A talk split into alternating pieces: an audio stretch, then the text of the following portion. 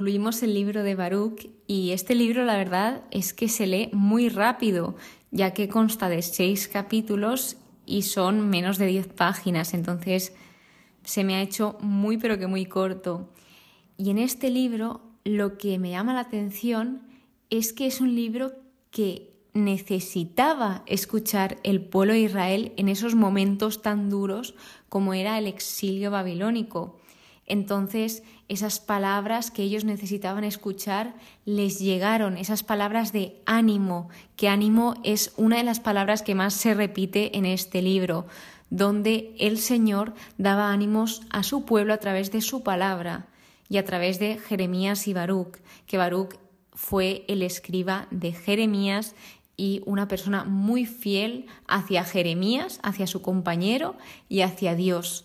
Entonces es un gran ejemplo de fe, de perseverancia, de a pesar de estar en un momento tan duro y tan difícil y a pesar de que había personas que perseguían a la verdad, tanto Jeremías como Baruch siguieron defendiéndola y siguieron transmitiendo esa palabra que Dios les comunicaba para que transmitiesen al pueblo.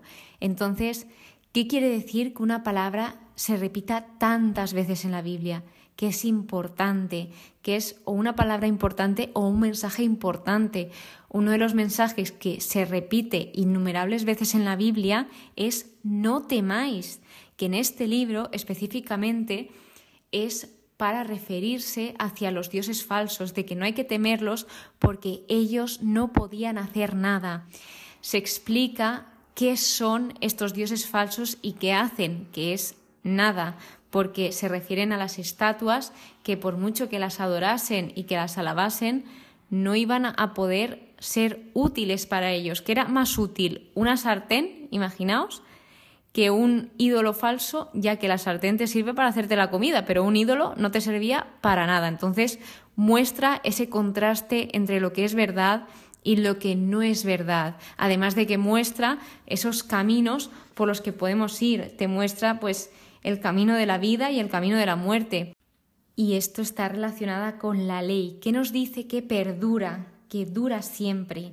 Y hablando de siempre, hablemos de esa alegría eterna, que alegría es una palabra que también es bastante recurrente en este libro de Baruch. Imaginaos en el momento tan crítico en el que estaban y estaban hablando de alegría.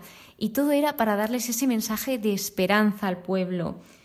Y esto, pues claro, habla de esa alegría eterna que Dios les daría después de ese momento tan duro y tan crítico y de esa felicidad, que si recordáis el anterior episodio hablaba de que felicidad empieza por fe.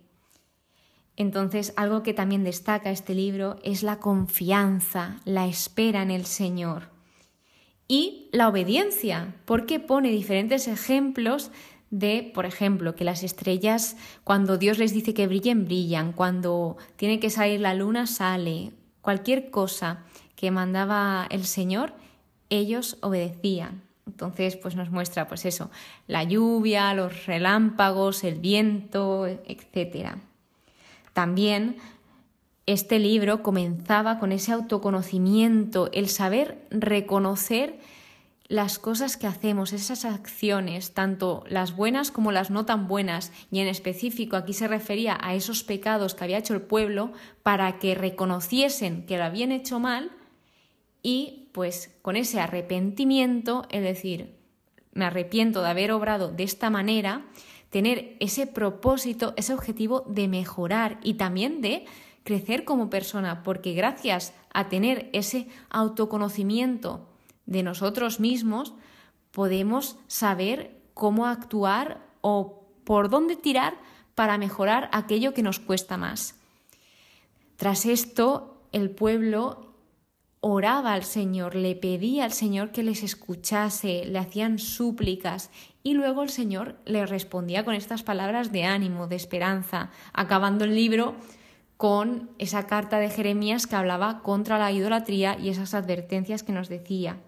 Entonces, otro de los puntos principales de este libro es que se les invitaba a los que estaban en Jerusalén, a los que no estaban deportados en Babilonia, se les invitaba a rezar y a orar por todos, no solo por ellos mismos, sino también por los enemigos, que se orase por todos.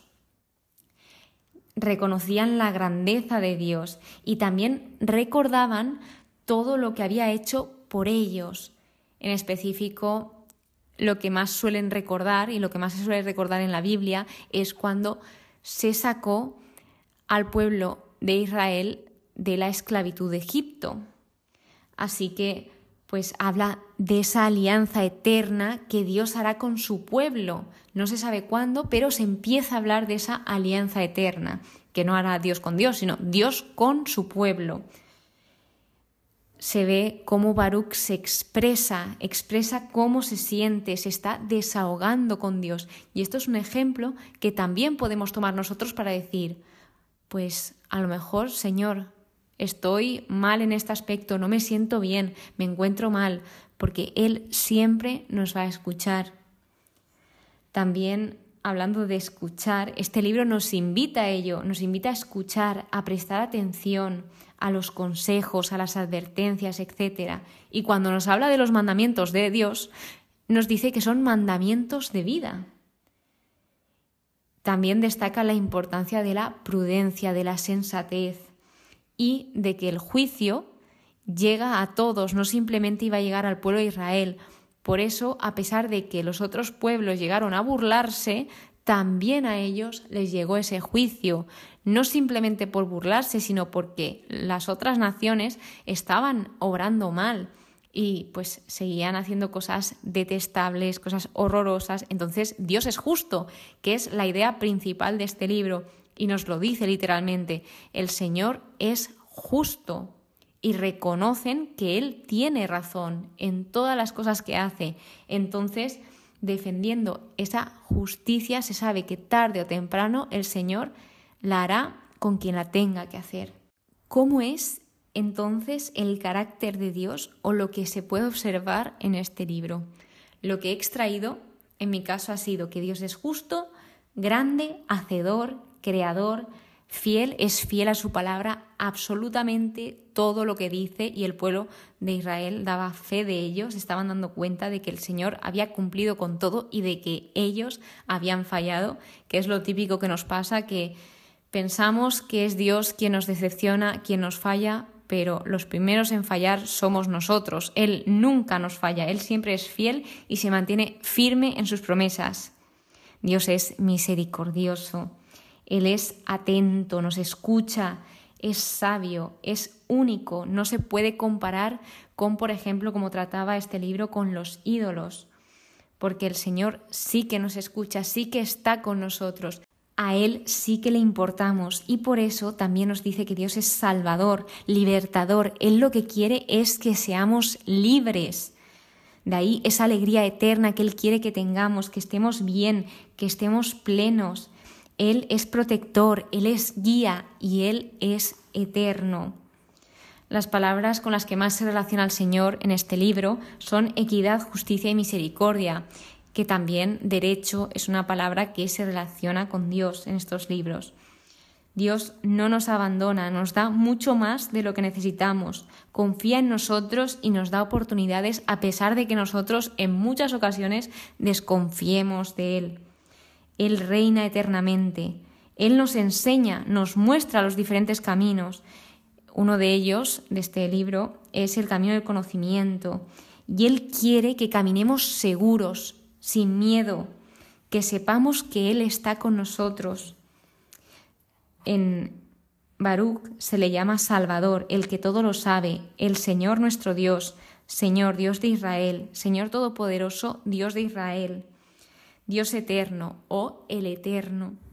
Y nos hablaba también sobre la morada de Dios, además de mencionarnos a personajes que ya conocemos, como son Moisés, tu siervo Moisés, la ley de Moisés, Abraham, Isaac y Jacob. Habla de su siervo Jacob, su amado Israel. Y dicho esto, terminamos el libro de Baruch. Aquí concluye y en el siguiente libro veremos a Ezequiel otro de los profetas mayores.